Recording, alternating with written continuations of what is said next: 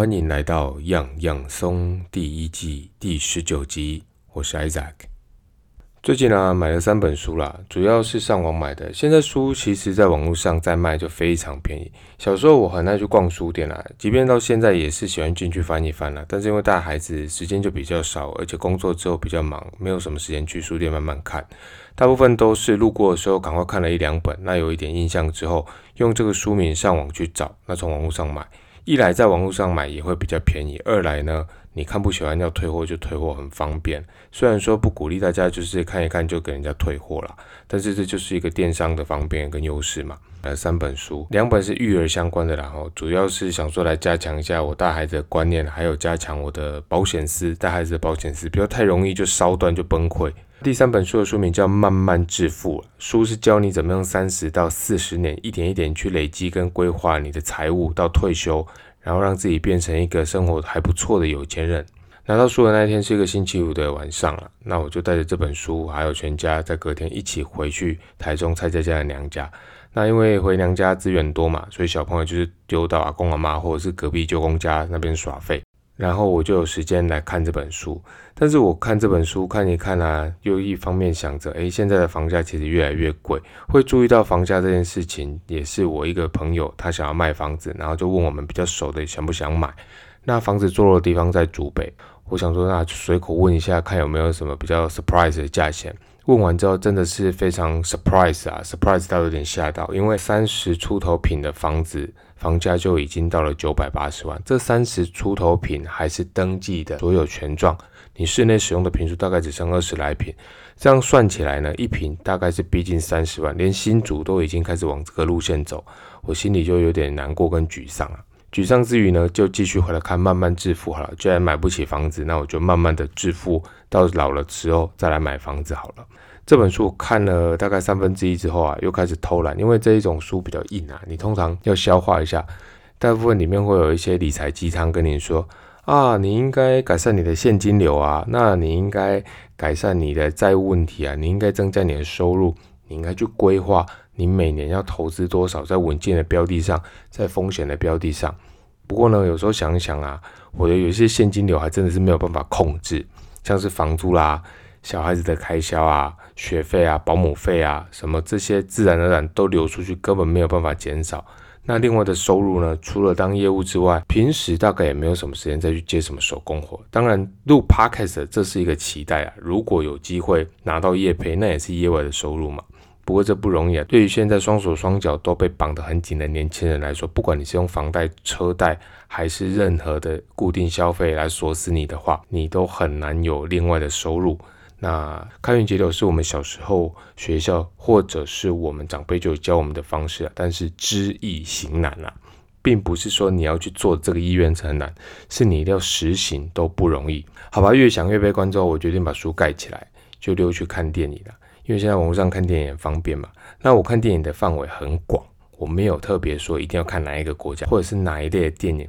但是大部分恐怖片我不看了。那搞笑片可能因为现在老了，也觉得没有那么好笑，笑点都拉高了，所以大部分我会锁定在好看的剧情片上面。那每一股好看的剧情片，我都会挑来看看。我唯一比较受不了的是日本电影的节奏，因为日本电影的节奏比较慢，我甚至都要快转到一点五倍去看。他节奏慢的问题是他交代的太细，有时候是一些人与人的互动啦，还是衍生出来旁支的剧情啊。另外呢，像韩国电影，我就觉得看起来还蛮爽的，因为他们那种咄咄逼人的嘴脸，在台湾其实不大容易看得到。我不确定那是不是他们日常生活就是都这样子啊，女生男生都蛮彪悍的。那韩文听起来也觉得蛮适合吵架的，所以就觉得看剧情片的时候，有时候也可以当一种小喜剧来看。虽然说那不是导演设计的笑点，或者是要拿来让你主要去看的啦，但是我觉得就是透过这样去欣赏不同文化之间的差异。那关于美国的电影，我就觉得有一点被英雄主义去蒙蔽了。反正就是主角威能，或者是怎么样。不过那个好处是，你可以在当中学点英文，或者是了解一下美国的一些文化。不管是电影要演出来的，还是真正实际上发生的，都可以当在跟客户聊天茶余饭后的一些话题。好，那把地区再跨到欧洲了。欧洲的家庭生活小品我也蛮喜欢的。他们其实很多国家都会拍这种蛮用心的电影，但是不是那一种奥斯卡等级卖座的电影，所以你要花时间去找。那有时候找到就很像突然在跳蚤市场掏到喜欢的家具或者是一些小玩意儿那种感觉。那回来到我们亚洲港片呢，其实我们小时候的港片非常好看啊，很多第四台都是把一些港片播到烂啊。那现在的港片我觉得就不好看了，要么就是那种赌博的、贺岁的。还是就是一些什么使徒行者啊，什么反贪风暴啊，那看起来都类似。我觉得其实你片名换了，我觉得都差不多，都是那几个角色在演，顶多就是偶尔一些帅哥突然变成阴险的坏人而已。那港片我觉得需要加油了，说不定改天有一集我们可以聊聊你小时候有哪些港片是你一看再看，然后印象非常深刻的。好，那说到香港电影，当然也得想起祖国嘛，因为目前香港是祖国的一部分。祖国电影其实是我近几年来感到最惊艳的一个区块啊！有一阵子啊，我还特别痴迷去找大陆的电影来看哦。起因是因为有一部叫做《让子弹飞》的电影吸引到我，因为这个名字其实听起来有点怂啦，但是就想说点进去看一下嘛，给祖国一点机会。那这一部电影让我对祖国拍摄的卡司跟尺度有很不一样的见解，除了当中的演技、拍摄的技巧，还有演员的个性十分鲜明之外啊。更让我惊艳的是，里面藏了很多暗讽社会的梗。但是出了一阵子之后，这个好像就被发现了。我不确定它有没有被禁，但是一定有被审查或者是很严密的关切。那后来这个事件之后，类似的时代剧或者有趣的社会嘲讽电影就变很少了。我觉得是蛮可惜的啦。那其实那一个年代前后也有好几出还不错的电影，大家可以去找找看啦。我觉得姜文、葛优。邓超这些硬底子的演员，他们拍的电影都还蛮好看，你可以用这些名字去找找看。那当中我还特别推荐一出叫做《厨子戏子痞子》的电影，名字听起来也很怪啦，就是厨师、演员跟流氓的电影。当初看到这个名字，我想说这什么鸟片，应该这种拔辣片吧？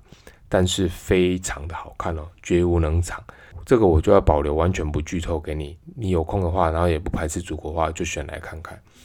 好。那那一个礼拜六我偷懒的时候，我是点了一出叫做八百的戏。八百听起来是说八百这样八百块还是什么指数八百嘛？一开始会觉得这片名很鸟，他们是不是不太会取片名，或者是台湾太会翻了，动不动就是第一滴血鼠胆龙威不可能的任务，听起来就是很豪迈很热血。那因为我有一阵子没有看大陆电影的啦，所以那天就趁黄二雄他在睡觉，黄一雄跟阿公去学校玩的时候，就打开这部电影来看看了。那本来我想说也没什么，就感受一下祖国氛围这样而已。开头十分钟确实很难熬，因为你会 catch 不到电影到底要演什么。但是我看完之后，其实心里很复杂了。那这个就稍微剧透一下，《八百》这部电影呢的故事，大家想得到是什么？八百壮士，没错，就是在演四行仓库啊。故事的背景就在说日军侵略中国的期间，即将快要打爆整个上海的时候啊。上海租界外圈的边缘有一个仓库，叫做四行仓库。那这个四行是怎么来的呢？就是四家银行共同持有的仓库，所以它的钢筋水泥特别的厚实啊。那这个仓库特别的地方是什么呢？因为当时国民党军队在上海全面溃败之后，他只留下一个小小的师团守在那边，所以号称八百壮士死守四行仓库就是这样来的。但实际上好像只有四百多个兵力在抵挡无数日军的攻击啊。对方的设备、对方的战术都很精良，但是他们就撑了好几天。那有趣的是呢，这个四行仓库的地理位置，它背后隔了一条河，就是英国的租界，在那里有来自世界各地的外国人，还有土生土长的中国人，以一个非常 live 的方式，隔着这条河看中日激烈的战争啊。仓库的一面是整个被日军打爆蹂躏的中国场景啊。仓库的另一面就是租界的繁华跟大家的安居乐业。那日军也很谨慎，不敢去碰到这个租界，以防啊英国或者是其他国家参战。所以这个很鲜明的对比，成为电影的一个特色。那整出电影它是围绕着四场仓库死守四日的过程当中，人与人、人与自己、人与国家，还有国家对国家的感情纠结与生离死别，也可以看一下啦。那更多的细节我就不剧透。那看完那出戏以后，我的心里其实是蛮沉重的。回到看电影前，我还在那边想要怎么致富嘛。那看完电影之后的心情去比较，我觉得蛮难过，也蛮庆幸的。我们能够生活在这个太平的时代啊，其实就是一种幸运啊。很多人就会觉得自己生不逢时，说啊，早知道我就生在可以领股票的那一个年代就好了，或者说啊，早知道我就晚一点生好，不然现在就被卡位卡死了嘛。等到我们现在主管都退下来了，我们也有点快老了，不如晚一点，晚个十年这样子刚好可以接上。其实我觉得真正的生不逢时啊，是刚好就出生在遇到战乱或者是大饥荒、大疫情这种时代巨轮的底下，随时就碾碎你一切可能啊！那种悲惨是你没有办法去挣扎、没有办法去逃脱的。好比说电影里面那些根本不知道为什么要为了国民党去作战的一些乡下年轻人，他们的梦想其实就在乡下把田种好，陪陪妈妈，或者回去看一眼那个都还没看过长相的未来太太。在战乱的时代，你根本就没有得选嘛。只能被命运强迫拿着你那些本来你觉得不应该演的角色，还有一些台词，在这个世界的舞台上硬去演出来。你想要脱稿演出都很难了。所以在现在生活的我们啊，我觉得建议大家不要再怨天尤人。我们有的机会去享受，不管是小确幸还是大确幸啊，就看你怎么去定义嘛。因为在战争的时候，能够洗一个热水澡，吃一颗卤蛋就很高兴了。现在我们的生活已经好非常多了。有人说，现在的穷人都过得比以前的国王还好，这是对的啦。因为以前的国王，不管是亨利几世、威廉几世、什么圈叉几世，还是秦始皇、汉武帝，他们没有 iPhone 啊，他们也不能上网，还不能听我的 Podcast，你说对不对？好啦，那我们就来进入今天的主题哈。因为我一个很要好的学弟，他刚生完小孩，然后就问了我一些跟婴儿保险、儿童保险相关的问题，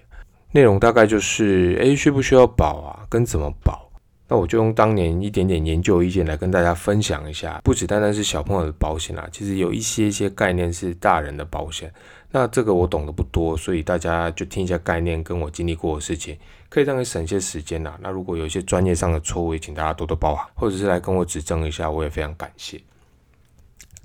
一般来说，哈，我们身边其实有不少，或者是有一定比例的亲朋好友，他们是在做保险的。那这一类人呢？好，我没有说全部了，但是有一定的比例，他们是那种平常都不太会跟你联络，但是只要听到啊，你开始出社会工作喽，哦，进了可能某个好棒棒的公司哦，有稳定的财经收入来源哦，或者是你生小孩了，他就会不留痕迹，不然就是很刻意的出现在你的周遭，以那种关心你的态度啊，来问你着急需要买哪些保险。然后黄雄出生的时候，我大概就是遇到这样子的状况。好几个，不管是平辈或者是长辈，就出现了。那这些人当中呢，功力深厚的会让你觉得，嗯，这个好像蛮重要的，也谢谢他们的关心，我需要来思考一下。那有一些太想要赚你业绩的，嘴脸就不好看了，就是又急又贪心那种感觉。那这种我就比较讨厌。那也由于这样，我会不希望辜负那些真正关心我，还有想要打脸那些嘴脸难看的。小孩子出生后那八天在月子中心爽爽过的陪产假里面，我大概花了两天的整天，好好研究一下当时各家提供给我的保单。那看了之后，我的结论就是，我通通都不想保。其中不是太贵，就是会觉得保障不是那么齐全呐。那怎么说呢？因为通常我们去买保险哈，大部分的业务员。遇到你就会把你当做吃到饱的餐厅一样，他会开始帮你的餐盘上面去配菜。那保险其实主要一定要有一个主约，然后再来绑好几个副约。所以我们常会听到说什么医疗险理赔这个理赔那个 A、B、C 其实全包，那是好几个月绑在一起、绑斗在一起的。其中副约都会蛮吸引人的，不管是理赔啦，或者是金额，你都会觉得还不错。他就会强迫你去这样消费，有点像是去吃把费的时候，你明明就想要夹和牛来吃就好。但是厨师一定会逼你装一碗白饭去配，为的是要赶快塞饱你的肚子啊，这样才能赚你的钱赚比较多嘛。那我看过几个组合之后，小朋友的保险，如果你要保的完整一点，一年的保额很容易就会破三万四万。还有还有个很熊的，给我配到五万多，是想说我当时在幸福企业做当工程师，还顺便副业在挖石油，是不是啊？所以我看一看啊，最后我上 PTT 去选比较多乡民推荐的一种叫做罐头保单的东西。那什么叫做罐头保单呢？顾名思义，它就像一个一个罐头一样，你需要什么就去开什么，也就是可以分头买好几家公司的保单去组合起来，不要单单局限在一家保险公司所提供的保单里面。因为一般来说啊，我们会遇到的保险业务员啊，通常是以公司为单位的代表来跟你联络。比方说，你的朋友是友邦人寿的啊，他就会帮你用全友邦的组合。或者是是中国人寿的啊，那你手上就会满满的都是中寿的保单选择。那罐头保单的代表是一种叫做保险经纪人的人，他们不隶属于这些保险公司，而是像代理商一样啊，他可以去跟这些保险公司买保单。单一的保单，当然你也可以自己买，但就比较麻烦。所以他们能做的就是帮忙你去把每一家部分的保单用最好的组合给你，不管是 CP 值或者是保障的内容，其实这个都比较好一点。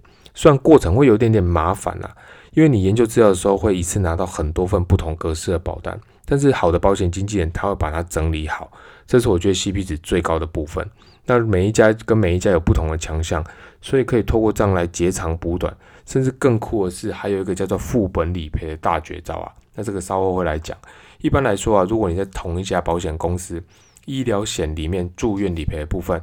你会想要有一定的额度的保障的时候，你就整等量去拉高保额去增加理赔。所以如果透过这种副本理赔，你就可以在医疗收据上面用副本不一样正本的方式，同时向几家你有投保的保险公司去请款，因此可以互相 cover 到一些部分。那针对这种单一部分去加强增加的金额也不会太多。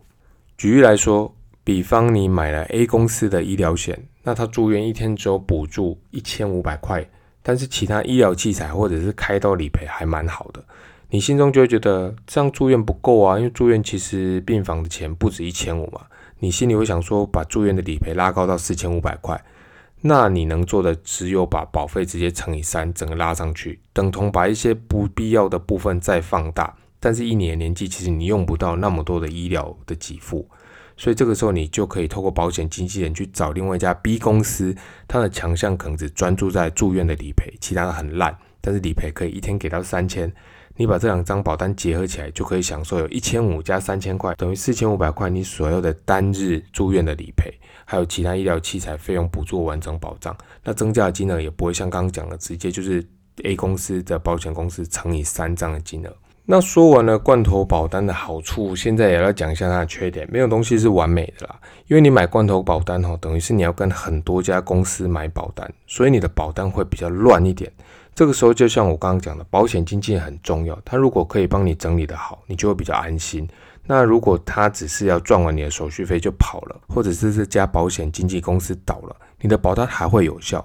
但是你就得自己去找每一家保险公司对应的窗口，那理赔你也得一一申请，会比较麻烦一点。简单分析完优劣，就来说我的使用感想跟为什么我生了第二胎之后会赶快要去再帮他保险。我大儿子黄英雄第一年就立刻用到了这个保险。他本来身体都蛮健康的啦，因为他台中阿妈很用心帮他准备副食品啊，他每一餐的副食品里面都会加一份鸡汤，所以抵抗力还不错。只是黄英雄的金钟罩啊，在他快要满一岁的那个十二月破功了。有一天，他就去蔡家家好朋友贝妞家跟小姐姐玩了。那玩的时候，他的脸就突然很红很烫，晚上回家就发烧，而且整个人病恹恹的，一点活力都没有。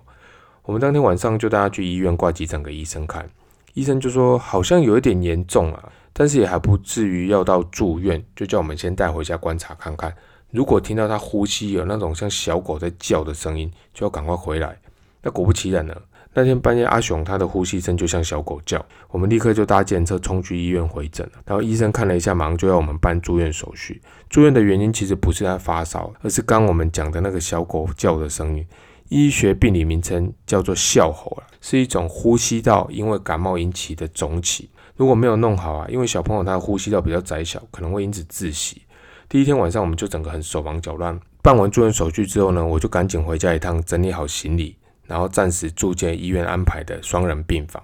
隔天医生巡房结束之后，我到儿童病房那个楼层的柜台问一下，说：“哎，单人房还有没有空间呢？”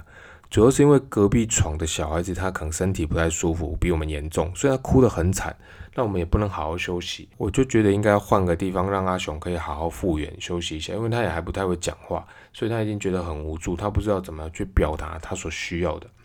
那护士帮我查了之后，发现哎，还有一间单人房。那提醒我一下价目表，我看了看啦，双人房的健保给付扣除之后，一天好像要一千八百块，但是单人房就得拉到三千五。那个时候我只记得我的保险金额应该是够，但是已经买很久了，买了快一年了嘛，所以就不知道内容到底是多少，但是就想要给它冲下去了。那天弄好之后，我又拨了一个时间，赶快回家去翻一下保单。当时也看不太懂啊，但是算一算，觉得嗯，当天的理赔应该可以申请到快五千啊，所以等于一天扣完，我还倒赚一千五。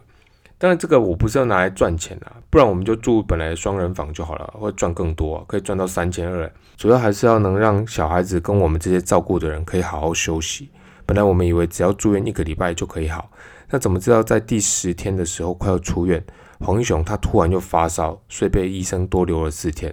如果那个时候没有保险，家里的经济又比较紧的话，一定心里会很挣扎，在想说要不要拜托医生让我们出院了。那当时有保险，就会想，那就尽量多住吧。毕竟把身体复原完全比较好，不然等一下回去又牙开，马上又住院，那不就很累？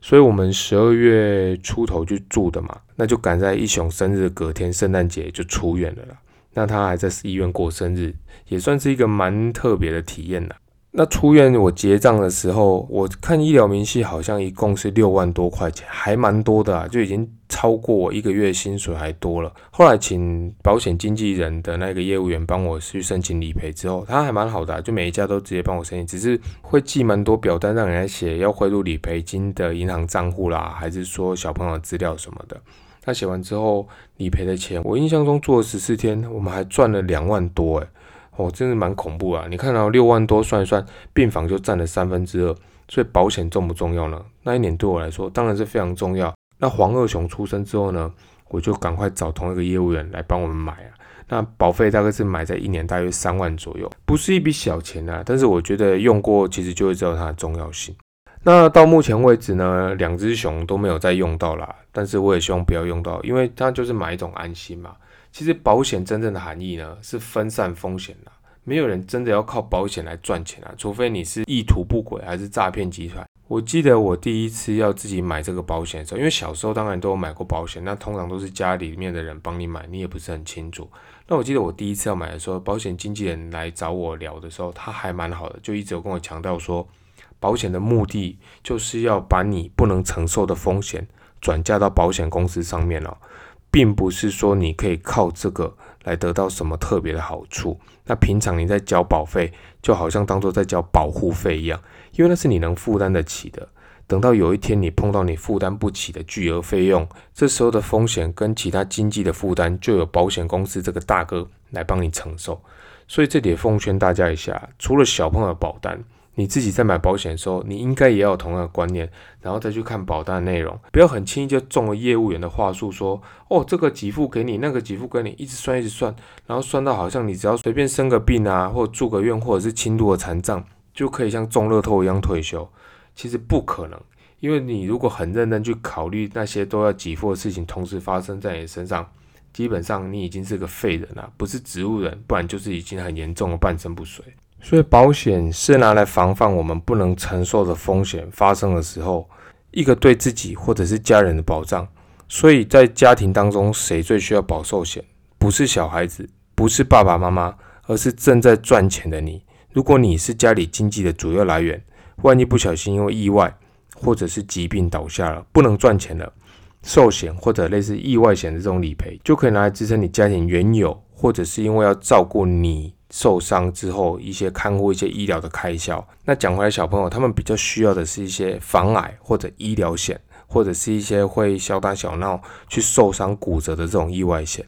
那这些东西在他们年纪小的时候买会比较便宜啦，但是看每一家怎么定义跟报价，而且不一定什么都要买到终身型的，因为价钱会有落差。记得羊毛出在羊身上嘛，你要有这种长时效的保障，保险公司一定会把成本灌回到你的身上。像小朋友的话，我会建议说。意外险这种，你就大概买到他们一定的年纪就好了。等他们长大自己想要补强再去补强。毕竟等他们有经济能力的时候，这是他们要为自己人生负责跟评估的部分。这细节大家都可以去看看其实还很多。我觉得保险说不定可以专门做一个 podcast，只是说现在好像已经有人在做了，但我不了解了，因为不是专业也不是本行嘛，就是把经验跟大家讲一下。像我最近就会觉得，诶，我自己的寿险。这个好像不太够，或者说意外险感觉强度也不够，要再去看看是不是要加强。那关于保险的部分，我想今天就聊到这边啦。那最近国际局势比较动乱一点嘛，比方说武汉肺炎的疫情好像第二波又再起了嘛，然后还有美国总统大选跟无数的中国共军军机扰台，